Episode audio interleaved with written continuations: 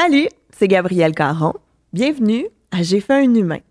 Avant de commencer, je dois vous rappeler que J'ai fait un humain est maintenant sur Patreon. Patreon, c'est quoi? C'est une plateforme à abonnement mensuel qui vous donne euh, des avantages, genre les épisodes en avance ou des épisodes bonus.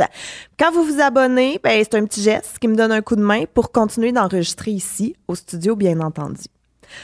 Aujourd'hui, je rencontre Oriane qui va me parler de ses quatre bébés et deux chums. Mais juste avant, je veux vous parler d'Opaléo parce que j'arrête pas de le plugger depuis le début. Tu sais, quand on accouche, c'est toujours bien le fun d'être bien accompagné et bien entouré. En plus, Oriane, elle, elle avait deux personnes pour l'accompagner et pour euh, l'aider dans ses accouchements. Si vous voulez en savoir plus sur la méthode Opaléo, ben, allez contacter Annie Ladoula Ostéo sur le opaléo.com. Là, c'est sûr qu'il y a des gens, Oriane, qui ont full de questions. Comment ça, deux chums, quatre bébés? Qu'est-ce qui s'est passé? Alors, on va commencer ma première question. C'est quoi ta situation familiale? Ben alors, nous, en fait, on est une famille polyamoureuse. On est un couple polyamoureux. Puis, en fait, on dit un trouble, parce qu'un couple, techniquement, c'est deux personnes. Puis, un trouble, C'est trois. trois personnes. Ouais. Voilà. On est un couple polyamoureux qui est composé de moi et de mes deux conjoints, qui sont Hao et Lucien. Donc, vous êtes trois parents. On est trois parents. Mais une famille. Il n'y a pas d'affaire de garde partagée, deux maisons. Non, deux- on a créé notre famille les trois ensemble. Depuis le début, on est trois. Puis on a décidé les trois ensemble qu'on allait habiter ensemble, euh, avoir une famille ensemble. On a acheté notre maison ensemble. On fait tout ensemble. On est vraiment les trois, comme un couple normal en fait. Mais il y a juste une autre personne Il y a de une plus. autre personne, oui, un parent Alors- de plus. Puis pour les enfants, c'est ça la norme. Eux, ils sont nés, ils ont trois parents. Pour eux, c'est ça la normale. Ils savent que les autres enfants, souvent, ils ont un papa, une maman. Mais des fois, c'est deux mamans, deux papas. Mais eux, ils disent, ben moi, j'ai deux papas, puis j'ai une maman. Comment on différencie les deux papas? Ils les appellent Papa Hao et Papa Lulu. C'est tellement cute! Ouais. Comment vous vous organisez au quotidien? Avec la famille et tout? Ben, c'est comme une famille normale, comme un, un couple, comme une famille normale. On a les mêmes discussions que tout le monde. Tu sais, Qu'est-ce qu'on mange cette semaine? Euh, pourquoi t'as pas plié le linge? Euh, Ça me rejoint beaucoup cette question-là. non, mais c'est vraiment la même chose. C'est juste que nous, on, nos, nos discussions sont à trois. Puis euh, Lucien est pharmacien, puis Hao est médecin. Alors les deux, ils ont des horaires un peu euh, loufoques. C'est euh, de jour, de soir, de fin de semaine. Alors, on n'est pas souvent, souvent tout le monde à la maison en même temps. C'est quoi la question que tu te fais le plus souvent poser quand tu dis que tu es dans un trouble polyamoureux? Ah, je sais pas pourquoi les gens ils veulent vraiment savoir ça, mais c'est c'est quoi nos arrangements de sommeil? J'allais en parler. Parce que moi, dans ma tête, là, vous dormez les trois dans un lit king. Puis on l'a déjà fait une fois. OK. On était dans une chambre d'hôtel, puis c'était moi au milieu. Puis il fait vraiment chaud au milieu. puis j'ai vraiment pas aimé ça. Puis de toute façon, moi, franchement, je préfère dormir toute seule. J'aime pas vraiment ça, dormir avec quelqu'un. J'aime ça avoir la, la paix, le lit double à moi tout seul, pouvoir faire l'étoile, puis me tourner dans tous les sens. Fait qu'en fait, on a chacun notre lit. Ah ouais, fait que toi, tu dors tout seul, mais les deux papas dorment pas ensemble. Vous avez Non, chacun On votre a lit. chacun notre lit. Pas nécessairement chacun notre chambre. On a fait, on a fait fitter deux lits doubles dans la chambre des maîtres. Mais euh, donc, c'est ça. On a chacun notre lit. Puis, mais tu sais, on se colle quand même avant, avant d'aller se coucher ou à d'autres moments de la, ben, de la vie où on a le temps, là, avec les enfants. Avec les enfants, c'est ça? Mais euh, on prend un lit au hasard, puis on va se coller dedans à deux ou à trois. Pour les enfants, tu me disais que c'est vraiment pour eux la norme. Ils ont toujours grandi avec ça. Mais est-ce que, euh, est-ce qu'on sait c'est qui le papa de qui? Nous, on sait, eh ben, tout le monde peut savoir, en fait, en les regardant, parce que ça paraît, là. Euh, Hao est chinois, alors Ah les oui. enfants qui sont génétiquement de Hao ont l'air un peu plus asiatiques que ceux qui sont de Lucien, qui n'est pas chinois. Euh, mais bon, les enfants, eux, en ce moment, ils savent pas, ils n'ont pas posé la question. Le jour où ils vont vouloir savoir, c'est sûr qu'on va être honnête avec eux. On va leur dire que c'est ça, c'est la génétique, mais ça fait pas de Hao ou de Lucien plus leur père que l'autre. Pour nous, en fait, ce qui crée un parent, c'est le fait de s'occuper de l'enfant, puis de l'élever, puis de l'aimer puis créer ce lien-là, ça n'a pas rapport avec la génétique. euh, C'est vrai. Il y a la génétique puis il y a l'amour. J'ai l'impression que c'est deux choses qui peuvent aller ensemble, mais qui peuvent aussi être complètement différentes. Puis nous, en fait, on a toujours décidé quel parent, quel papa allait être le, le géniteur. Oui, oui. Comment vous avez décidé ça? Ben, en fait, Lucien, au début, il n'avait pas le désir d'être papa génétique OK. pour multiples raisons qui lui reviennent à lui. Puis, euh, donc, on est, on est parti, c'était moi puis Hao qui euh, concevions les enfants, mais Lucien était super impliqué. Sais, il était papa autant que Hao euh, quand l'enfant euh, naissait. Puis c'est durant ma troisième grossesse, en fait, que Lucien euh, a exprimé le désir qu'il aimerait ça, finalement, euh, être euh, géniteur lui aussi. Et donc, euh, notre quatrième euh, bébé, une troisième fille, mais quatrième bébé. Ah oui, OK. Oui, mais c'est j'allais dire notre quatrième fille, mais on a un garçon là-dedans, mais. fait que notre quatrième enfant euh, est génétiquement de Lucien. Puis là, ben, le futur cinquième, Celui qui qui est, là, dans là, le bedon en ce moment, ouais, euh, est aussi génétiquement de Lucien. Fait que comme ça, ça fait trois de Hao, puis deux de Lucien. Ah oui, fait que là, tu vas en faire un sixième pour que ce soit égal partout après? Non. non, là, je l'ai dit sur caméra. Peut-être que mes parents vont me croire, parce que là, mes parents aussi, quand je leur dis c'est le dernier, ils sont comme, ouais, ouais, tu dis toujours ça. C'est pas vrai. Le cinquième, c'est vraiment le dernier. Donc là, on a mis les bases de Oui, ta famille. De ma famille. On a papa Lucien, papa Hao, on a toi. Je dis, j'allais dire au milieu, mais t'es n'importe où dans ce trio-là. Ouais. Vous vivez ensemble, vous vous aimez, vous cohabitez. Un moment donné, un désir de famille. Oui. Papa Hao en premier, donc. Oui. Là, tu tombes enceinte. Pas tout de suite. Pas tout de suite. Pas tout de suite. On se lance. Fait que là, j'arrête la pilule. Puis moi, j'ai juste pas vraiment de règles. En fait, j'ai- des règles environ à tous les trois mois. Euh, fait que ça fait pas beaucoup d'essais, hein, parce que là, je passais des tests d'ovulation, puis j'étais vraiment écœurée. Tu sais, je voyais juste des tests d'ovulation négatifs parce que Ah, ben, je voulais pas. Fait qu'après 6-7 mois, euh, on est allé consulter en fertilité. C'est d'habitude, ils disent, il faut, faut vous essayer pendant un an. Mais quand tu as clairement des problèmes, c'est du genre des règles hyper irrégulières ou presque pas de règles, ben c'est six mois. Après six Ah. mois, tu peux aller euh, consulter. Puis, mettons, dans cette situation-là, on savait que c'était clairement toi. Là, je mets Le- les guillemets le dans les airs, parce que, tu sais, c'était pas How, dans le fond. C'était vraiment Ben, toi on qui pouvait pas savoir si How avait un problème, mais on, savait- on était pas mal certain que moi, par contre, il y avait quelque chose qui, qui Ouais. marchait pas. Là. OK, donc tu vas en fertilité? Oui. Puis là, ils font les tests, ils font une échographie, puis vite, ils trouvent que j'ai les ovaires polykystiques. OK. Que c'est essentiellement, tu sais, à chaque mois, une femme a plusieurs follicules qui rentrent en compétition. Puis il y en a un qui va gagner la compétition, puis faire l'ovule qui va sortir. Ouais. Puis quand tu as les ovaires polykystiques, ben il y en a pas vraiment un qui se démarque des autres, puis des fois, les ovules, ils sortent pas. OK. Ils, ils font juste rester euh, dans les ovaires. Ils font quoi pour régler ça? Ben, il y a plusieurs choses, euh, mais il y a plusieurs médicaments que tu peux essayer. Moi, j'ai été vraiment chanceuse au final parce que j'ai réagi vraiment bien aux médicaments. Avec le Femara, on a fait une insémination euh, artificielle. Comme ça, ils pouvaient voir l'échographie pour pouvoir voir quand est-ce que l'ovule était mature, puis tout, puis mettre le sperme de Hao au bon moment. Puis ça marchait du premier coup. Fait qu'on est vraiment chanceux au final. Parce que, il y a des gens en fertilité qui ont des super longs processus, puis nous, euh, ça a été vraiment facile à régler au final comme problème. Et là, tu tombes enceinte. Tombe enceinte. La grossesse se passe bien. Elle était correcte. Euh, Mais psychologiquement, j'étais très bien dans ma première grossesse. Oui. Mais médicalement, c'était un peu moins cool. Euh, Pourquoi? ben, j'ai, fait deux pyélonéphrite. Fait que j'ai fait deux infections urinaires compliquées qui se sont rendues jusque dans le rein. Puis j'ai dû être hospitalisée Ah. parce que quand tu es enceinte, tu peux pas prendre des médicaments, des antibiotiques par la bouche pour ça. Fait qu'il faut que tu aies des antibiotiques par les veines.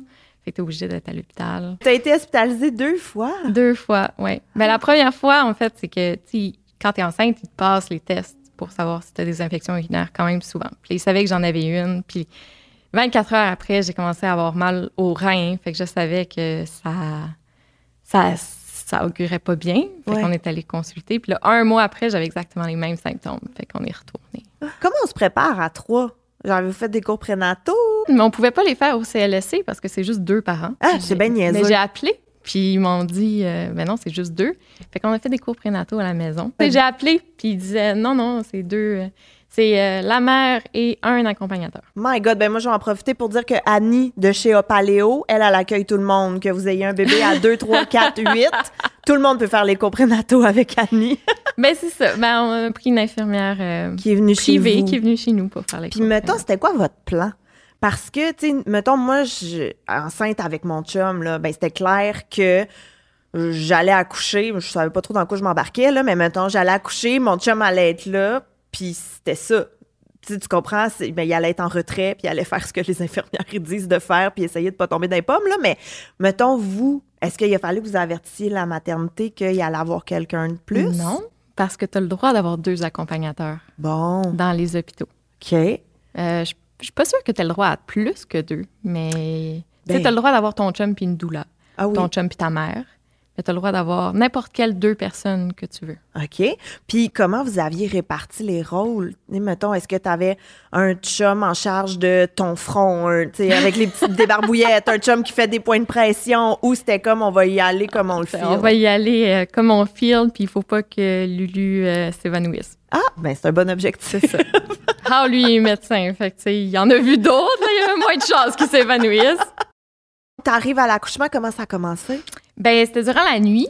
Fait que, à un moment donné, je me réveille parce que mon pantalon est mouillé. Puis là, je me dis, euh, sacrement, tu sais, qu'est-ce qui se passe? Puis là, je vais à la salle de bain, puis ça continue de couler. Fait que là, je fais tous les trucs qu'ils disent, tu sais, ils disent, euh, saute un peu sur le ballon d'exercice. Puis là, si ça continue de couler, ça veut dire que c'est ta poche des os qui est fissurée. Ou, tu sais, accroupis-toi, puis tousse. Puis si ça coule encore, ben, c'est parce que c'est ta poche des os qui est fissurée. Comme pas élégant quand même, hein? Non, non, c'est pas cute. Mais il y a beaucoup de choses dans la grossesse puis l'accouchement qui sont pas cute. En tu sais. effet. Faut, faut, faut le dire, là. Fait qu'en tout cas, j'ai tout fait ça, toute seule quand même, en fait, que personne m'a vu être pas cute. Puis, euh, ben, c'était clairement, ça continuait de couler. Fait que, tu sais, c'était pas un gros plouf, là, comme dans les films, c'était juste euh, un En petit peu. continu. Ouais. Euh, fait qu'elle était fissurée, elle était pas complètement rompue, euh, Ouais. explosion, là. mais Là, quand est-ce que tu réveilles tes chums? tout de suite. OK. Là, je suis bien énervée. Puis en plus de ça, il y avait un peu de sang dans, dans le liquide. Fait que là, moi, ça me stressait. Euh, finalement, c'était normal. C'est normal de saigner lorsque, lorsque tu perds les euh, un peu. Mais en tout cas, je réveille mes, mes chums. Puis là, eux, euh, ben, c'était vraiment le matin. Ils dormaient bien profondément. Ils étaient tous perdus. Parce que, tu sais, je les réveille. Puis je suis comme, OK, faut aller à l'hôpital, faut aller à l'hôpital. Puis ils sont comme, Hein, qu'est-ce qu'il y a? puis, euh, mais bon, ils ont catché finalement. Puis ils se sont levés. Puis on est allé euh, à l'hôpital. euh, Tu arrives euh, à Sainte-Justine? Ouais. Mais t'as pas de douleur? Non, j'ai pas de contraction. OK. Fait que là, ils vérifient que c'est bien la poche des os. Puis là, oui, je suis à 38 semaines. Fait que ça leur convient. Dans le sens que c'est pas prématuré. Ils essayent Oui, pas oui, de, oui, de t'es à terme, Je suis là. à terme. Alors, ils me font rentrer dans une chambre puis ils me disent, ben il faut qu'on déclenche parce qu'à partir du moment où tu perds les os, non, en tout cas, c'est pas comme ça partout, mais dans les hôpitaux, ils aiment bien ça quand tu accouches dans les 24 heures. Ouais. Ouais. Pour réduire le risque d'infection. Ouais. Donc, ils te donnent du, pitocin? pitocin directement. Oui. Puis euh, ça fait effet quand même vite, le pitocin. Puis ça fait mal, les Oui. contractions. Puis là, il faut que tu attendes parce que tu peux pas demander l'épidurale. Moi, c'était ça mon seul plan. Mon plan de naissance, c'était je veux l'épidurale puis que le bébé sorte le plus vite possible. OK, c'est un bon plan. Moi, j'embarque dans ce plan-là. Ouais, genre j'avais pas fait de feuilles avec tous les, les plans. de- Je voulais pas être déçue non plus, tu sais, je voulais pas dire euh, je veux un accouchement physiologique. Ben déjà je voulais pas ça parce que je voulais l'épidurale, mais tu sais faire un plan puis que finalement Ça prend le bord. C'est ça. Ouais. Puis là tu es déçu parce que t'as pas eu ton accouchement de rêve ou je sais pas. Moi j'avais pas vraiment de plan, je voulais l'épidurale puis que le bébé sorte. Puis là mes chums m'ont fait un peu de point de pression pendant les les douleurs euh, les premières contractions jusqu'à temps que je puisse demander l'épidurale. Fait qu'ils te font les points de pression, tu reçois l'épidurale. Puis l'épidurale, c'est vraiment magique. Ça, c'est fou à quel point ça marche vite. Là. Puis là, t'étais à combien? J'étais comme à 4, 3, OK. 3 cm, 4 cm. Puis après ça, ça a été vraiment relax le reste de l'accouchement. Euh, on jasait avec l'infirmière qui avait jamais entendu parler de polyamour. Ah, vous as-tu demandé qui dormait où? Non, je pense pas qu'elle nous a demandé ça. Mais peut-être, parce qu'elle a posé vraiment beaucoup de questions. Tu sais, on- on- à Sainte-Justine, tu as une infirmière avec toi dans la, dans la chambre tout le long. Euh, c'est elle qui est comme vraiment. ben, des fois, elle sort, là, mais tu sais, elle est attri- attitrée à un, un accouchement. hein. Ouais. Donc, elle, elle est vraiment là. Si jamais il y, a, il y a des questions. Je, suis sûre qu'il y a d'autres hôpitaux où les infirmières, ils ont plusieurs madames qui accouchent. qui Oui, c'est sûr. Fait que dans le fond, elle, elle avait plus de questions pour vous que vous, vous en aviez pour elle. Ah oui, oui. oui, mais tu sais, c'est sûr, tu sais, je rentre là avec deux hommes. Je pense que souvent, c'est comme un chum et une doula. Mmh, C'est rare, je pense, que tu amènes ton meilleur ami pour accoucher ou, c'est sûr. sais, le meilleur ami à ton chum. Mais bon, ah, fait que là, j'étais là avec mes deux conjoints, puis on, fait qu'on lui a expliqué notre, notre situation. Puis là, elle, était comme, mais vous, vous- est-ce que vous me niaisez? C'est-tu vrai, pour vrai? Puis elle trouvait ça fantastique. Puis euh, elle avait plein de questions. Fait qu'on a beaucoup euh, parlé de ça. Fait que vous avez Ça a été ça, en fait, mon accouchement. on a jasé de polyamour, puis de comment on s'était rencontrés, puis de comment on avait... Mais c'est donc bien beau. Ouais. Puis là, un moment donné, t'as accouché? Oui. C'est pas Ben- juste des petites jasettes avec le staff, là? Non, mais à un moment donné, j'ai senti que ça, ça poussait dans mes fesses. Ouais. Fait que là, je l'ai dit, puis le gynéco il est venu, euh, il a vérifié, puis il a dit que oui, ben en effet, j'étais complète, fait que c'était normal que je poussais, que ça poussait. Ben moi, je poussais pas, mais que ça poussait. Tout seul. Ouais. Puis, euh, mais Emmanuel, il était très haut à ce moment-là. Parce qu'Emmanuel, c'est mon ton garçon, bébé, oui. hein, c'est mon premier. Puis, il était très haut. Euh, il n'était pas du tout engagé dans le bassin. Fait que là, ils, ils- ils m'ont dit euh, on va attendre. On va essayer d'attendre une heure, voir s'il descend tout seul avant de commencer à pousser. Parce que s'il descend tout seul, ben, tu vas pousser moins longtemps. Puis on a attendu. Puis après une heure, ils sont revenus. Puis Emmanuel, il n'avait pas bougé. Oups. Il n'avait pas descendu du tout. Euh, fait que là, ils sont venus, en fait, avec une sonde échographique pour regarder qu'est-ce qui se passait. Puis Emmanuel n'était pas positionné comme il faut. Parce que d'habitude, ton bébé, il, il est comme face à toi, mais il regarde par en arrière. Ouais. puis Il regarde les, les fesses de, de sa mère, ben, à l'intérieur. Ouais. Puis, puis euh, c'est comme ça, ça c'est la, la meilleure position pour qu'il sorte facilement. Ouais. Puis Emmanuel, lui, il regardait pas là, il regardait pas non plus de l'autre côté, il était croche. Il avait comme la, la tête penchée sur le côté. Fait qu'il descendait pas. Il s'engageait pas dans le bassin, il était pas dans la bonne position pour s'engager dans le bassin. Puis qu'est-ce qu'ils font dans ce temps-là? Ça, c'était pas le fun. OK. Fait que là, c'est en gros la, la gynéco qui arrive. Mais là, c'était une, euh, une résidente en gynécologie qui arrive. Puis là, ce qu'ils doivent faire, c'est rentrer leurs mains au complet pour pouvoir prendre la tête du bébé, puis tourner le bébé pour pouvoir le placer comme il faut, Manuellement. manuellement. Oui. Fait que, tu sais, toute la, toute, toute la main dans le vagin pour pouvoir toucher et tourner la tête du, du bébé. Mais là, t'as l'épidurale. J'ai l'épidurale. Fait que là, eux, ils se disent Bon, t'as l'épidurale, tu vas pas sentir, ça va être, ça va être correct.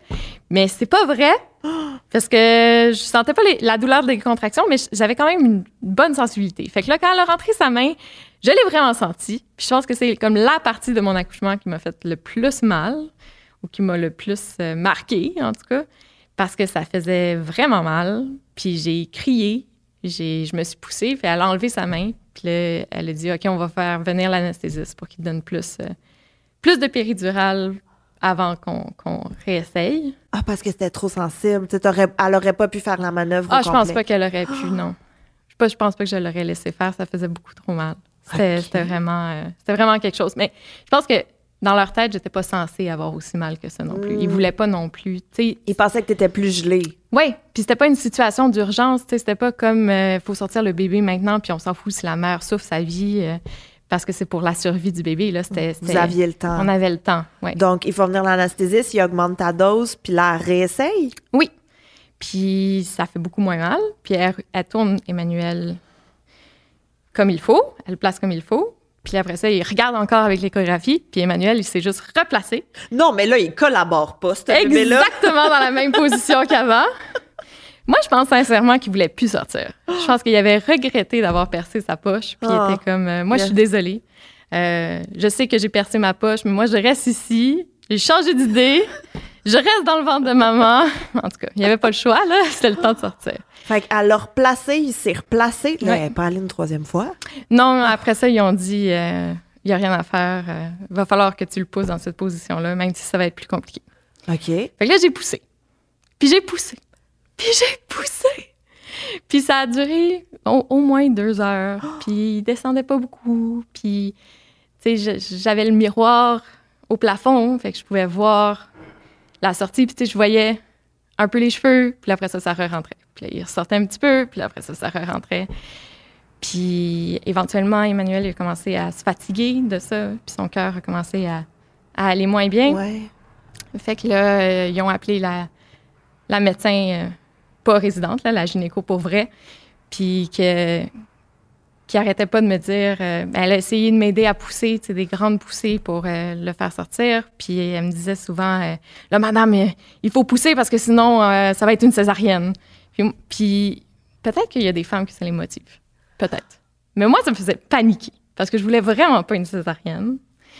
Puis donc, elle me disait ça, puis je pense pas que je poussais plus fort quand elle me disait ça, parce que je Ben, faisais puis juste en même paniquer, temps- paniquer complètement. Là. Tu poussais déjà depuis deux heures, Et semble. J'avais plus T'as d'énergie. déjà tout donné, là? J'avais plus d'énergie. J'avais, j'avais des pétéchis partout dans la face, là, tu sais, des points rouges. Ouais, toutes mes veines avaient comme éclaté parce que, ben, parce que je poussais fort au final. Tu sais, ça paraissait pas parce qu'Emmanuel, il sortait pas, mais moi, je poussais ma vie. Tes chums font quoi pendant ce temps-là? Ils tiennent mes jambes. J'avais un chum de chaque côté parce qu'à chaque poussée, il fallait qu'il. ben, j'étais en position gynécologique. Mhm. Peut-être que ça aidait pas non plus à, à pousser Emmanuel de la bonne façon, là, mais en tout cas, c'est un autre sujet. Mais. fait que chacun avait une jambe. Puis là, quand je poussais, ils relevaient chacun mes jambes pour euh, Aider. m'aider à avoir de la force pour, pour pousser. Fait que c'était ça leur, leur rôle à, à ce moment-là de l'accouchement. Ben oui, là, t'as la gynécologue qui vient te stresser, pousse, pousse, pousse, sinon c'est une césarienne. C'est ça. Puis là, finalement, elle me dit euh, OK, euh, on, on va utiliser les forceps pour faire sortir euh, le bébé. Il va falloir qu'on fasse. Là, il m'explique super vite parce que, son cœur commençait à, à pas, pas bien aller. hein. Ouais. C'était très vite. Il m'explique vite c'est quoi les forceps, c'est quoi euh, qu'ils vont devoir faire une épisiotomie pour. euh, Ça, c'est quand on coupe? Ouais. Quand- C'est avec des ciseaux, en fait. Là. Ah oui, moi, je suis là avec mon petit scalpel. Ouais, on voit que je suis pas médecin. hein. c'est c'est des ciseaux. C'est- Ils coupent une partie du périnée pour avoir plus de place, en fait, pour rentrer, euh, ben là, pour rentrer les forceps. Là, les forceps, moi, j'imagine toujours comme euh, des pinces à salade. C'est ça? Ben, ça, c'est comme des cuillères à salade. Oui. Des cuillères, ça, c'est ça ressemble à des cuillères, pour vrai. Puis, il est place de chaque côté du bébé. Mais je pense qu'ils peuvent s'enclencher après pour avoir plus de force pour tirer le bébé. Mais c'est comme deux morceaux séparés. OK. Ça ressemble vraiment à des cuillères à salade. là. Hum, je mangerai plus jamais de la salade de la même façon. Tu le mets chacun des côtés de la tête du bébé, puis tu les enclenches ensemble, je pense. Je pense. Je l'ai pas On n'est pas médecin ni un ni l'autre, là. Puis, euh, puis après ça, ben, ils tirent. Fait que, ils ont fait ça avec Emmanuel. Puis ça, ça a marché. Il, fallait- il faut que tu pousses en même temps. Il faut que la maman pousse en même temps. là. Ouais. Mais je pense que c'est plus la job de la gynéco qui a fait sortir Emmanuel que ma job parce que, ben, moi, clairement, ça faisait deux heures que je poussais puis ça, ça, ça faisait pas sortir Emmanuel. Ben, Mais- C'est un travail d'équipe. Ouais. Puis ils ont réussi. Yay! Puis là, Emmanuel est sorti. Moi, j'étais dans les vapes à ce moment-là, fait que j'ai pas vraiment de souvenirs. Mais mes chums m'ont raconté qu'Emmanuel est sorti, puis il avait pas une belle couleur, il était comme tout bleu. Je sais qu'il pleurait pas. Puis là, ils l'ont amené à comme la table du bébé, là, à la, station du bébé. Puis là, je sais qu'il y a plein de gens qui sont rentrés dans la salle. Euh, D'un coup. Euh, puis là, tout le monde s'occupait du bébé. Puis là, moi, j'arrêtais pas de dire Es-tu correct? Es-tu correct? Es-tu correct? Puis il y avait personne qui me répondait. Puis à un moment donné, Emmanuel euh, a poussé un, gros cri. C'est comme le plus beau cri du monde. Parce que là, notre bébé était vivant. Puis il était correct. Puis Rao et Lucien, ils ont pleuré. Ils ont tellement pleuré à ce moment-là. Je pense qu'il y avait beaucoup de stress euh, de est-ce que, est-ce que notre bébé allait être correct. Puis il était correct. Puis là, ils me l'ont montré vite, vite. Puis après ça, il fallait qu'Emmanuel aille en, en néonate. Parce que pour être sûr qu'il était correct, qu'il y avait eu assez d'oxygène, qu'il y avait. Oui, qu'il n'y avait pas de séquelles, que tout allait bien.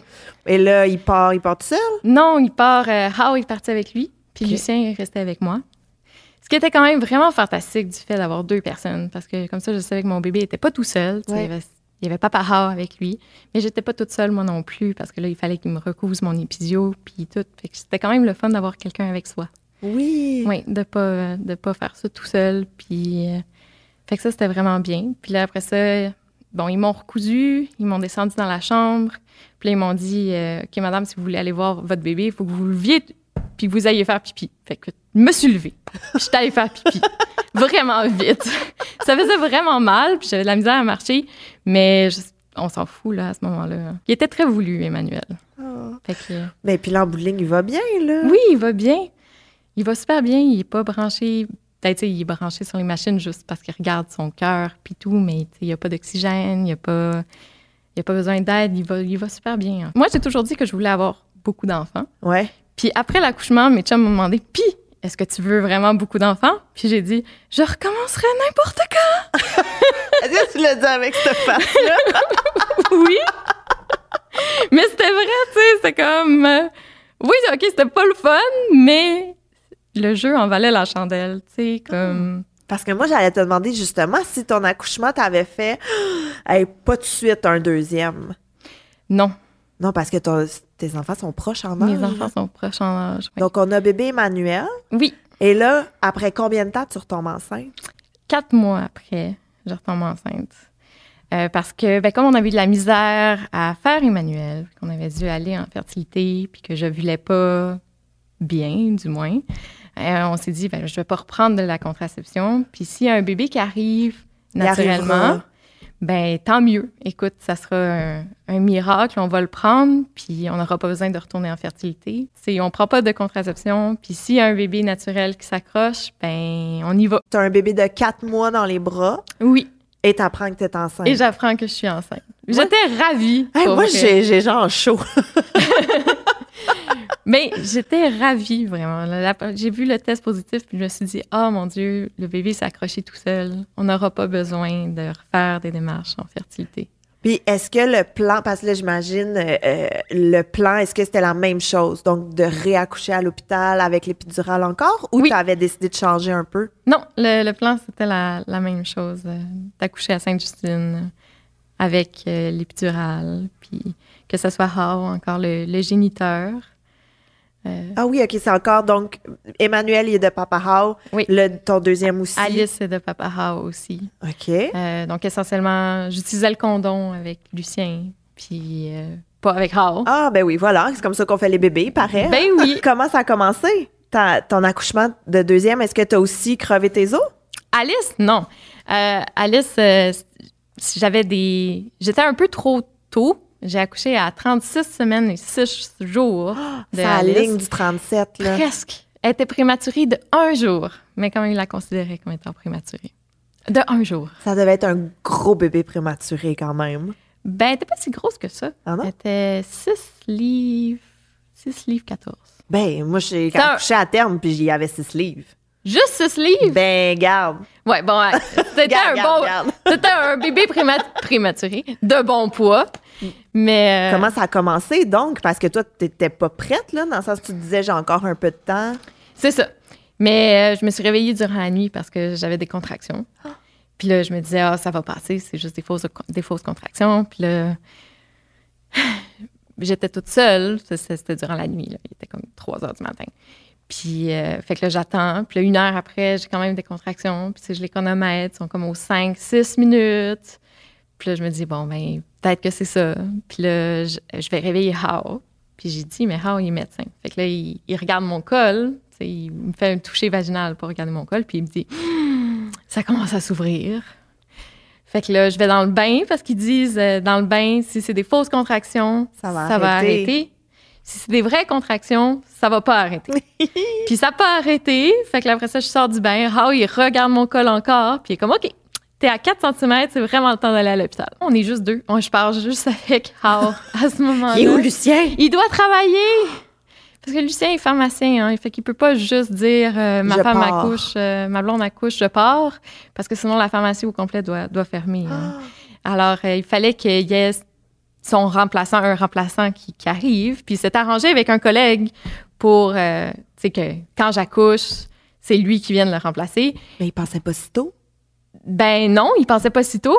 Puis c'était tôt le matin, fait qu'il essayait d'appeler son collègue, mais son collègue il dormait parce qu'il travaillait pas cette journée-là. Fait que, ben puis je le comprends là, moi aussi avec lui, j'aurais j'aurais dormi plus que je me serais pas levée à 6 heures, tu sais. Ouais. Fait que fait que Lucien il appelait, il appelait, il appelait, puis éventuellement son collègue, mais en attendant, il fallait qu'il aille travailler. Fait que là, il était au travail, il savait très bien que j'étais à l'hôpital, puis il appelait son collègue qui, quand s'est réveillé, devait avoir genre 20 appels manqués. puis qui a rappelé tout de suite, puis qui a couru jusqu'à la job, j'imagine. Donc, Puis- tu pars avec How. Avec Hao. Et Lucien vient vous rejoindre? Oui, dès qu'il peut. Ouais. Mais là, t'es rendu Puis, où, euh, mettons, quand Lucien y arrive? Ben, j'ai j'ai déjà eu l'épidurale. euh, je- mon travail avançait, mais tu sais, j'étais pas trop loin. C'était pas, c'était pas encore le moment super stressant de genre, oh mon Dieu, le On bébé va... Non, on n'était pas rendu là. OK. Puis là, on disait à l'infirmière, euh, oh, on attend que notre chum arrive. Puis elle était comme, est-ce que vous me niaisez? Fait que là, on parle avec elle de C'était polyamour. pas la pas la même, mais- même. mais c'était la même discussion qu'au premier accouchement. Parce que c'est ça, How est arrivé. euh, c'est ça, il lui a dit, oh, on attend que notre chum arrive. Puis là, elle l'a regardé, puis elle était comme, votre chum? Puis là, ben, c'est ça. Mais ça, ça veut dire que How puis Lucien s'appellent entre eux des chums? Oui. Tu m'as dit que Lucien puis How, mettons, euh, font pas de sexualité ensemble. Ils n'ont pas de Pas de relation relation sexuelle. J'ai sexuelle. dit, ils n'ont pas de sexualité. J'ai parlé comme si j'étais un prof de morale en 98. mais Ils n'ont pas de relation sexuelle ensemble. mais c'est ça, mais ils s'appellent quand même des Parce chums. qu'ils se considèrent les deux comme étant hétérosexuels. Ouais. Mais ils sont des meilleurs amis de base, bien avant que moi j'arrive dans les parages, en fait. Eux, ils sont meilleurs amis depuis qu'ils ont 11 ans. Fait que oui, fait qu'ils se disent je t'aime, ils s'appellent leur chum. Ils se font des becs à distance, tu sais, de genre bonne nuit. mais, mais ils se frenchent pas pour vrai. Je comprends. Ouais. Je comprends? Donc, How dit, on attend notre chum, la conversation avec l'infirmière, c'est quoi un trouble polyamoureux, encore une fois. C'est ça. Ton travail avance, Lucien arrive. Lucien arrive. Arrive le moment de pousser. Éventuellement, c'est ça, éventuellement, ça pousse, je suis complète. Euh, puis là, ben, je pousse, puis Alice, elle sort. Ah. Elle était bien placée. Arrête. J'ai poussé comme trois fois. Elle est sortie, c'était vraiment smooth. C'était un accouchement parfait. C'est vraiment smooth. Elle est tellement rapide. Ben oui, ben là, tout ça, c'était sur huit heures. Là. Oui, oui, mais je veux dire, la poussée, ça Oui. a vraiment été rapide. Ah, c'était un accouchement vraiment différent d'Emmanuel. J'ai même pas déchiré Alice, pas du tout. Fait que c'est- comme une récupération vraiment différente. Quand Emmanuel avait quatre mois, t'es tombée enceinte d'Alice? Oui. Quand Alice avait quel âge, t'es tombée enceinte de ton troisième? Quand elle avait sept mois. Quand même, un petit peu plus vieille. Oui, mais encore une fois, on s'est dit, on va pas prendre de contraception après. Puis, On verra. ouais, mais là, mes chums, ils commençaient à penser que ça, ça se pouvait plus. Mais moi, dans ma tête, Alice, c'était un miracle qu'elle soit arrivée toute seule. Euh, c'était pas un beau cycle menstruel. Alice, c'est comme un vieil ovule, tu sais. Pour vrai. Je pense que l'épisode va s'appeler de même. Vieille ovule. Vieil ovule. Mais pour vrai, j'ai ovulé comme au jour 28. Tu sais, la majorité des gens ont un cycle de 28 jours. Ouais. C'était quand même un, un vieil ovule. là. Il, était resté dans le verre longtemps avant de réussir à sortir. OK. Mais ça a quand même fait une très belle Alice. qui n'est pas sortie ratatinée. Elle était très belle, très neuve. Moi, je me disais, Alice, c'est un miracle. C'est quoi les chances que ça recommence? Si jamais il y a un autre bébé qui arrive, on va le prendre, puis on n'aura pas besoin d'aller en fertilité, puis tant mieux. Puis mes chums étaient d'accord avec ça. OK. Alors, tu tombes enceinte quand Alice a À sept sept mois. mois. Ouais. Et là, est-ce que c'est encore une fois une belle grossesse? Est-ce que ça se passe bien? Tu dois être fatiguée avec deux petits à la maison? C'est sûr que c'est plus rochant, une grossesse. euh, oui, t'es plus fatigué lorsqu'il faut. euh.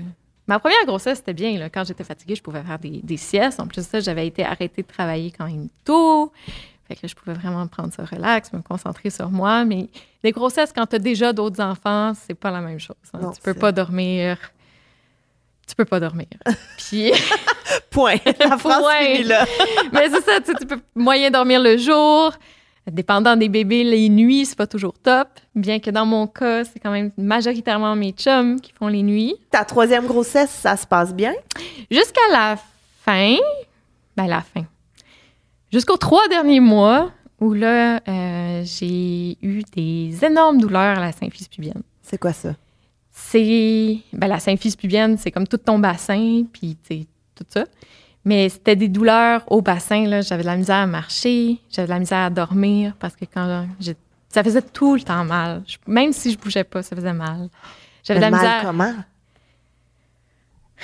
Mais c'est mal constamment. C'est comme un mal constant. Je- C'est c'est très difficile à décrire. Mais essentiellement, de ce que j'ai lu, c'est parce que quand tu es enceinte, tu relâches une hormone qui s'appelle la relaxine pour que les ligaments se relaxent, Ouais. pour que ton bassin s'élargisse puis que le bébé puisse passer. T'sais, on veut la relaxine, c'est Ouais. bien. Mais des fois, ça fait en sorte que tes ligaments sont genre trop laxes Oh.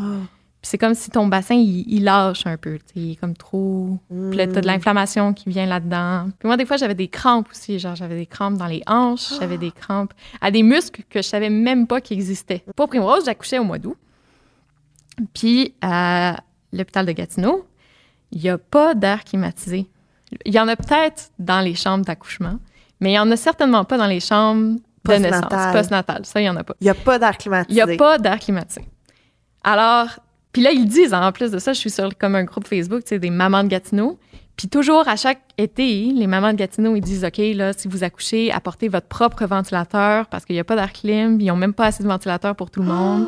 Fait que, tu sais, les, les mamans, ils arrivent là, à l'hôpital avec leur ventilateur, tu sais, pour pouvoir survivre. Là. Ben voyons donc, ben voyons donc. Ouais. Fait que là, moi, j'accouchais au mois d'août. Tu sais, au mois d'août, là, des fois, il fait vraiment chaud. Oui, oui, c'est sûr que là, je me disais, je vais, je vais mourir. Je vais mourir. Fait que là, je me suis dit, ah, ben, je pourrais accoucher en maison de naissance. Parce qu'ils ont la clim? Ils ont la clim, OK. ils ont- mais ils n'ont pas la péridurale. Fait que c'est comme un gros choix, tu sais, Ben péridurale, air clim. J'ai choisi l'air clim. OK. Fait que je- c'est ça. Mais c'est un choix judicieux, là. Moi, je suis d'accord avec ce choix-là. Mais je regrette pas mon choix. Ah ouais. Finalement, il faisait même pas si chaud que ça, la date que j'ai accouché. Ouais, c'est peut-être parce que t'avais la clim que tu trouvais que faisait pas si c'était chaud. peut-être ça. C'était peut-être ça. Donc, tu as un suivi sage-femme? J'ai un suivi sage-femme. Puis C'est extrêmement différent d'un suivi avec euh, un médecin. C'est vraiment plus relax avec une sage-femme. Elle prend beaucoup plus de temps. C'est des rendez-vous de une heure à la place de tu sais, 10 minutes.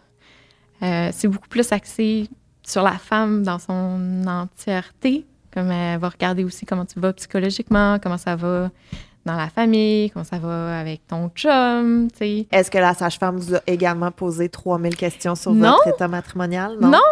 On lui a dit, puis elle était correcte avec ça. Puis euh, elle, ça, ça la dérangeait pas. Puis c'était, c'était bien parfait. Là. C'est- elle a pas posé plein de questions. non. Puis, euh, mais c'est ça. Puis là, Primrose est née en 2020 aussi.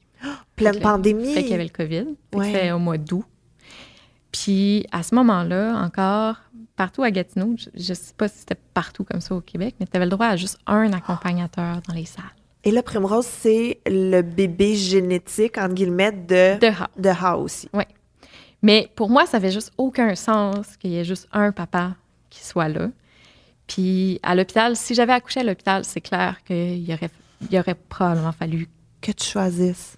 ouais, ou que eux choisissent ou que quelqu'un choisisse. Mais euh, j'en avais parlé avec ma sage-femme, parce que moi, ça m'angoissait énormément. Puis elle m'avait dit, on s'en fout que ça soit ça la règle. Pour moi, ça fait aucun sens qu'ils soient pas là tous les deux, les deux papas. Fait que le jour où tu vas accoucher, peu importe quoi la règle, on va, Ils vont être là, les deux. ils vont être là les deux. Ah, Parce que votre situation est spéciale. C'est pas comme si tu voulais ton chum puis ta mère, tu sais. Puis Là, Mm. c'est C'est les, deux papas. les parents, ouais. Ouais. Comment ça commence? Ben, en fait, ça allait pas bien psychologiquement. Ben non, c'est clair. Parce que justement, j'avais tellement de douleurs. Je faisais juste pleurer à journée longue. Je pouvais presque plus rien faire. Fait que là, j'ai raconté tout ça à Julie. Puis Julie, elle m'a dit, OK, on va essayer de... J'étais à 38 semaines. Puis elle m'a dit, 38 semaines, c'est good enough. Puis on va essayer de te, te provoquer. On va essayer de te faire accoucher euh, le plus vite possible pour que ça aille mieux. Puis, euh, fait qu'elle m'a fait prendre différents produits euh, de santé naturelle. Puis ça a marché. Un, un stripping aussi. Ah oui, bon Ouais. vieux stripping. Puis ça a marché, mes contractions ont commencé. euh, j'ai pris ça le matin, puis euh, en après-midi, mes contractions ont commencé. Est-ce que tes chums étaient à la maison? Mes chums étaient à la maison. C'était un samedi, je pense. Et donc, les deux enfants aussi? Les deux enfants. Ben, ils n'allaient pas à la garderie à ce moment-là. Ils étaient tout le temps à la maison. Qu'est-ce que vous faites avec les enfants? Mon, ben, How a appelé ses parents pour que ses parents viennent garder les deux enfants. OK. Fait que mes contractions ont commencé dans la journée, mais c'était quand même soft. Assez soft pour que j'ai le temps de coucher mes enfants le soir euh, avant de partir à la maison de naissance. Fait qu'on les a couchés. Puis là, mes contractions commençaient à être plus fortes, puis plus... Ben vraiment, là, tu sais, des, des- des vraies contractions fortes, là. Fait que j'ai appelé Julie, qui m'a dit euh, tire ton lait pendant... Utilise un tire-lait pendant une heure, parce que ça aussi, c'est une technique naturelle. Ben, c'est naturel, là. mais de euh, provoquer l'accouchement. Parce que tirer ses, ses seins, euh, ça stimuler ses seins avec un tire-lait. oui, pas juste les tirer de même. Là. tu dis bonne nuit à tes enfants. C'est ça. Tu t'installes avec le tire-lait. Puis là, Julie m'avait dit, c'est cinq minutes, tu tires, cinq minutes, tu tires pas. Après ça, tu retires. Pendant... C'était peut-être pas cinq minutes, c'était peut-être dix minutes. Là, mais en tout cas, il y avait, il y avait un horaire qu'il fallait que je chiffre pendant une heure. Puis euh, après ça, il euh, fallait que je la rappelle. Fait que là, j'ai fait ça pendant une heure, puis après ça, je l'ai rappelé. Puis là, j'ai dit, euh, ben, mes contractions sont à telle minute. Puis elle m'a dit, OK, viens-t'en, viens-t'en à la maison de naissance. Les parents de Raw n'étaient pas arrivés encore à ce moment-là parce qu'ils habitent pas si proche que ça de la maison. Fait que je suis allée à la maison de naissance juste avec Lucien. Puis Raw, il restait avec les enfants en attendant ses parents. Puis après ça, le, plan, c'était qu'il vienne nous rejoindre dès que ses parents arrivaient. Ouais. Qu'il fallait quand même qu'ils se préparent, là, ses parents, là, parce que, c'était le soir. Là, il oui, oui, il à la maison. il n'était pas déjà dans le char tout près. Non, c'est ça. Il ne faisait pas juste attendre notre appel. Là. Il y avait une vie puis tout. Là. Donc, tu arrives à la maison de naissance avec Lucien. Oui. Et là, comment on t'installe? Ben, en maison de naissance, il te laisse faire ce que tu ressens le besoin de faire. Alors, euh, moi, j'aimais beaucoup ça, être sur le ballon d'exercice. C'était comme la seule position que j'étais capable de supporter les contractions parce que quand j'étais couchée ou assise, je me sentais pas bien. Euh, mais sur le ballon d'exercice, ça allait. J'ai essayé de prendre un bain parce que dans ma tête, prendre un bain, ça allait être la chose la plus relaxante sur Terre. Puis c'était vraiment pas le cas. J'ai vraiment haï ça, être dans le bain. Euh, les contractions étaient plus fortes. J'arrivais pas à me placer comme je voulais pour les prendre. J'avais l'impression de. Fait que je suis sortie très vite. puis j'étais sur le ballon. Puis Lucien me faisait des points de pression. Julie me faisait des points de pression. Puis là, t'es euh, rendu à combien, mettons? Ben, quand je suis arrivée, j'étais déjà à 4. Très vite, j'ai avancé. Puis là, on le plan, c'était on attend que How arrive, puis après ça, on crève les os. Parce ah, que, ben oui. pour que ça. Ça accélère. oui, parce que crever les os, ça accélère euh, puis là, le How, travail. il est arrivé? Oui, How il est arrivé. On a Moi, je suis tout le temps stressée que quelqu'un manque l'accouchement, là. ben non! il était là. Et on a attendu qu'il arrive, on a crevé les os. J'étais rendue comme à, je sais pas, là, 6-7 à ce moment-là. Puis ça a vraiment accéléré le travail. Puis peut-être une heure après, j'étais complète. Au final, je suis restée trois heures à la maison de naissance avant de. C'est pas long. non, c'était pas long. Mais ça, paraît très long quand tu vis chaque Mais c'est ce que j'allais te demander. Tu sais, là, c'était comme ton premier accouchement. Est-ce que tu n'avais pas l'épidurale? Oui. T'as-tu regretté un moment ou? Je me suis vraiment demandé à quoi j'avais pensé. Pour vrai comme j'ai remis mon choix Airclim versus épidural en question. Là, il était trop tard pour changer d'idée. Ben techniquement, tu peux toujours dire ah, finalement je vais aller à l'hôpital puis avoir l'épidural, mais c'était pas vraiment ça que je voulais. Puis ouais, mais moi je marmonne beaucoup quand j'accouche, surtout quand, quand j'accouche. Ben pas quand j'ai une péridurale, mais quand j'ai pas d'épidural. Tu sais, il y a des, des dames qui qui crient ou qui. Moi, je marmonne. OK. Puis je, disais euh, non-stop, euh, je vais jamais être capable, je vais jamais être capable, je vais jamais être capable. L'épidural, c'est vraiment une bonne invention. c'est ça que j'arrêtais pas de dire à Julie.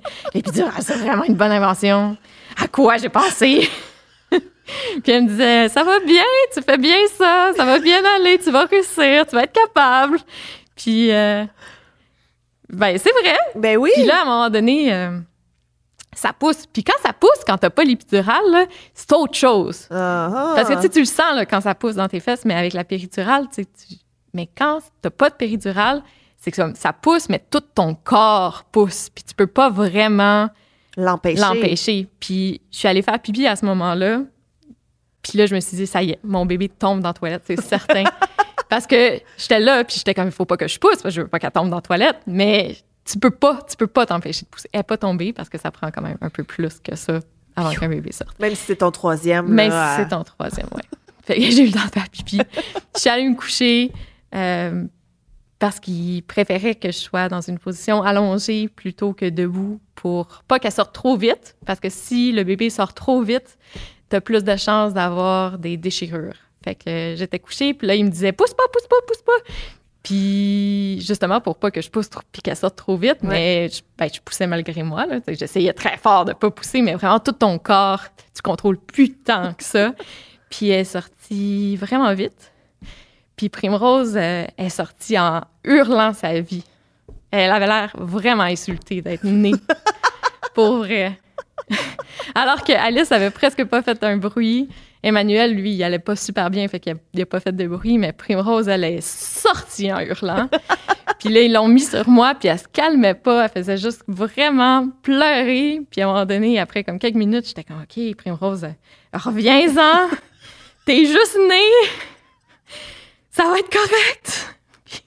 Ça, ça a beaucoup fait rire tout le monde quand j'ai dit ça. Mais j'aime donc la, la petite anecdote de la, de la naissance de Primrose. Reviens-en. Reviens-en, t'es juste née.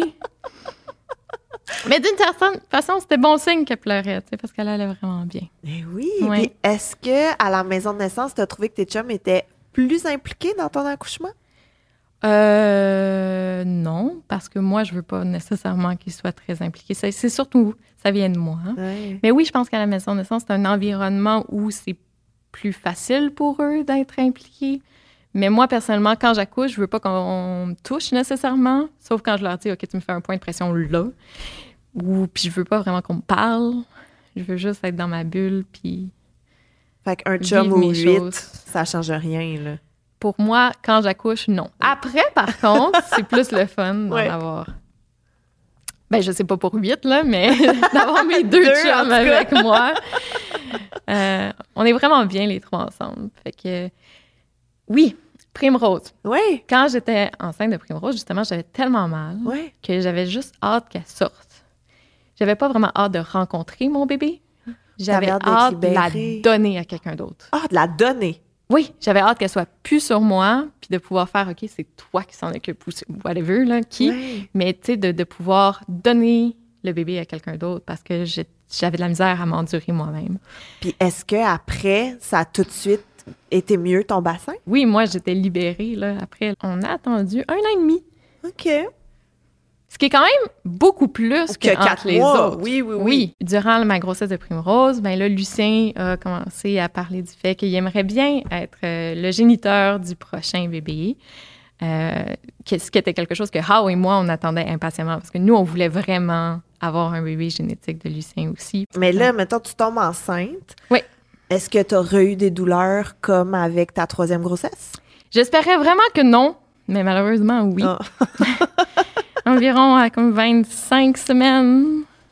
C'est tôt en plus dans la grossesse, là, 25 semaines? Ah oui, parce qu'il t'en reste beaucoup. Ouais, encore, c'est hein. ça. Ouais, ouais. Et là, comment, comment tu vas? Ben, c'était un peu moins pire qu'à Primrose parce que les enfants allaient en garderie à ce moment-là. Euh, tu pouvais te reposer je pouvais me pendant le reposer jour. plus, mais je devenais quand même super déprimée parce que j'arrivais pas à faire grand-chose. Mm. Tu sais, je, je dormais, je restais couchée dans mon lit, j'allais dans le bain. Mais tu sais, je pouvais pas faire d'activité, Fait qu'il a fallu que tu te prives de plein de d'activités. plein de choses, oui. Fait que c'était- psychologiquement, c'était difficile. Encore une fois. Et là, est-ce Oui. que tu as choisi encore le suivi sage-femme? Oui, bien sûr. Oui, vraiment... c'est vraiment un meilleur suivi. Puis il y a plein d'avantages à accoucher avec une ben, que moi, j'ai j'ai aimé. Par exemple, euh, quand tu accouches avec une sage-femme, tu restes à la maison de naissance un minimum de trois heures. Puis après ça, tu peux retourner chez, eux, chez vous. Puis c'est eux qui viennent faire le suivi du bébé à domicile après. Ce qui est vraiment fantastique par rapport à l'hôpital où tu restes là pendant trois, quatre, cinq jours. là. Ouais. Euh, fait que là, moi, j'avais, je pouvais revenir à la maison. Mes enfants ont pu rencontrer leur bébé sœur tout de suite. Mais on dirait que là, tout se peut. Tu sais, tu te dis pas, ils ont tous été pareils, le quatrième va être pareil. On dirait que t'es encore stand-by de tout peut t'arriver. Ben là, je pensais que ça allait être à peu près comme Primrose, Ouais. mais c'est, ça n'a pas été ça non plus. Qu'est-ce qui s'est passé? Fait que Pénélope euh, était vraiment grosse. C'était vraiment un gros bébé. Ma hauteur utérine était trop haute. Fait que j'ai eu une troisième échographie, une échographie de croissance, où ils ont pu vraiment regarder que oui, c'était vraiment, mettons, un bébé dans les plus hauts percentiles. Là. Je pense que c'était comme 98 ou quelque chose du genre, estimé à 9 livres et demi. Mais non, mais ça se peut pas. 9 livres et demi, ça se peut pas. Ils ont aussi découvert que sa veine ombilicale était dilatée. C'est comme une veine ombilicale? ben, le cordon. Ah, c'est le cordon. Ben, dans le cordon, tu as des artères, tu as des veines. Voilà. Puis il y a deux artères, une veine. Puis là, sa veine était dilatée. Elle était trop grosse. Elle avait une grosse veine. Bon. Puis J'ai jamais entendu parler de ça. Je suis comme, oui, oui, des grosses veines de cordon, effectivement. j'avais jamais entendu parler de ça. How non plus. Ma sage-femme non plus. C'est quelque chose d'extrêmement rare. Puis qu'est-ce qu'on fait avec Mais ils ça? surveillent. Ils surveillent. Ils savent pas exactement est-ce qu'il y a des risques, est-ce qu'il y a... C'est, c'est comme anecdotique. ane- anecdotique. Anecdotique? Anecdotique? Ça se peut. Oui. Des fois, c'est relié à des bébés qui ont un trop petit poids. Bon, c'était pas le cas de Pénélope, qui était vraiment Avec son grosse. neuf livres. C'est ça. Mais euh, elle était plus suivie. J'ai eu d'autres échographies. Ils ont fait une échographie cardiaque de Pénélope pour savoir si son système cardiaque était correct. Puis finalement, tout était beau. C'était juste qu'elle avait une grosse veine. OK, elle a une grosse veine. Oui. Mais ça met pas en danger ton souhait d'accoucher en maison de naissance. Ben oui, Ah. parce que justement, ils savent pas exactement à quoi s'attendre. Euh, en plus de ça, il y avait certains médicaments que j'avais pris durant ma grossesse, notamment pour la douleur à la symphysie pubienne. Les sages-femmes de la maison de naissance de Gatineau n'étaient pas à l'aise à ce que j'accouche en maison de naissance. Ils préféraient que j'accouche en hôpital. Avec des sages-femmes, avec Julie, mais en hôpital. C'est comme un bon compromis. Est-ce qu'on te provoque ou on te laisse aller naturellement? Euh, Julie m'a provoquée parce que, ben pour plein de raisons, mais pour ça, parce que Pénélope était vraiment grosse, parce qu'il y avait la veine, parce que je souffrais ma vie, Ouais. parce que j'allais pas bien psychologiquement à cause de tout ça. J'a- J'avais beaucoup de stress aussi parce que justement, sa veine, c'était anormal. On savait pas qu'est-ce qui allait se passer. Moi, j'avais super peur qu'elle meure. Je souffrais tellement. Puis j'arrêtais pas de me dire, t'imagines, t'imagines que je souffre tout ça puis que le bébé meurt à la fin. Puis je- mais j'étais vraiment dans une mauvaise passe, dans une mauvaise zone. Puis si tu veux accoucher avec une sage-femme, t'as pas le droit de prendre l'épidural. Je comprends. Si tu prends l'épidural, ils doivent te transférer à l'hôpital avec les médecins. Ouais.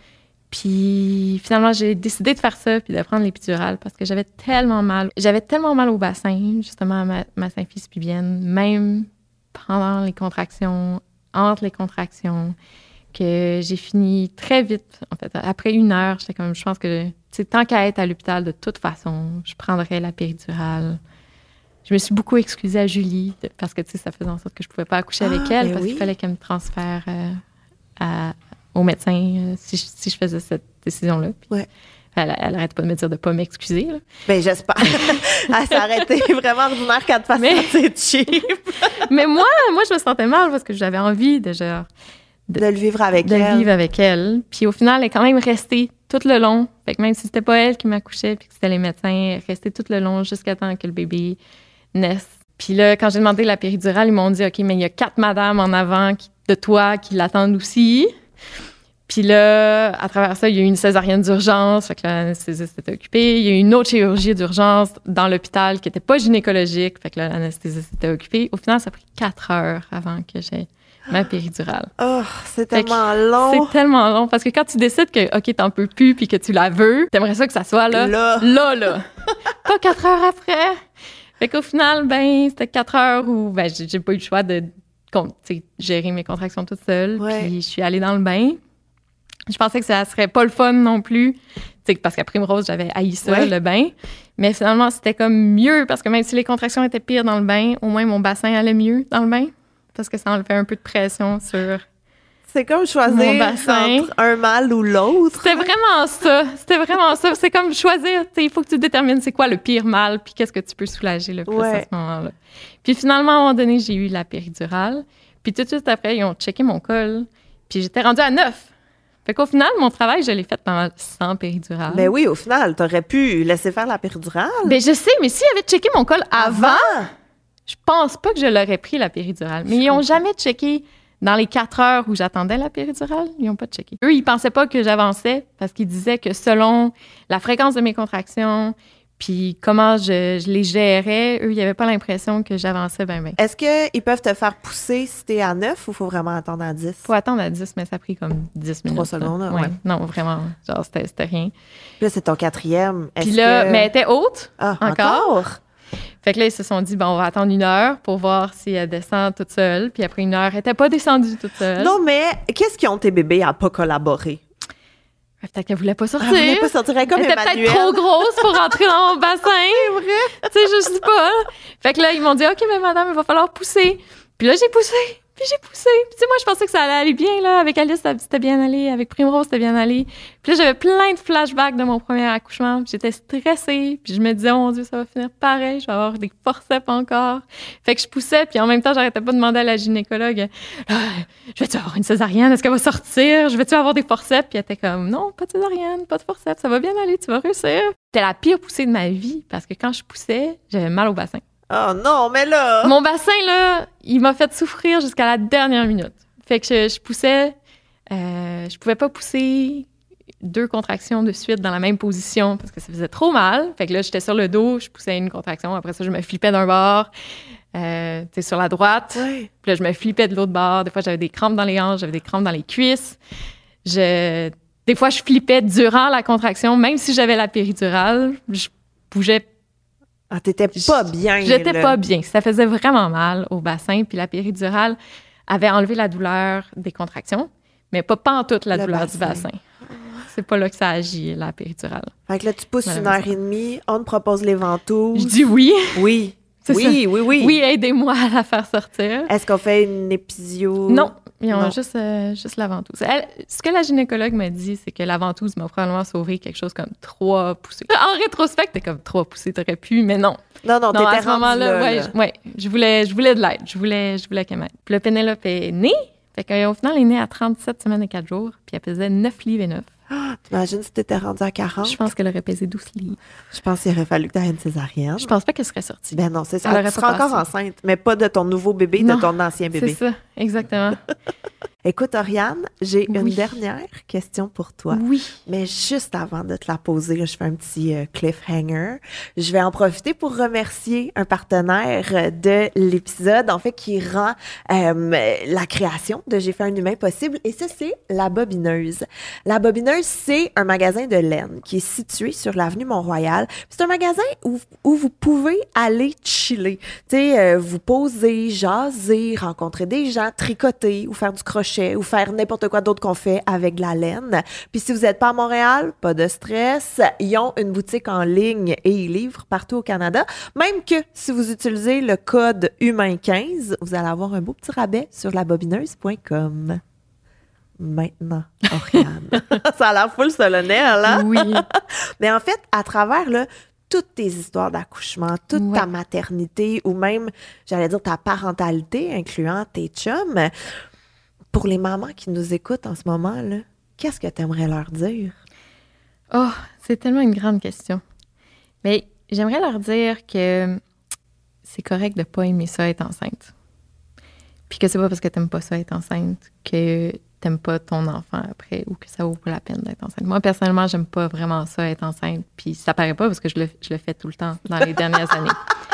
J'arrête pas, mais pour vrai, j'aime pas beaucoup ça, mais j'aime, beaucoup ma famille puis mes enfants une fois qu'ils naissent. Fait que je, je trouve que c'est correct et que c'est bien de le dire que c'est pas tout rose puis c'est pas tout beau puis c'est pas toujours le fun d'être enceinte. La maternité non plus, c'est pas toujours tout beau, tout rose. Ben, Oriane, merci. Ben, merci.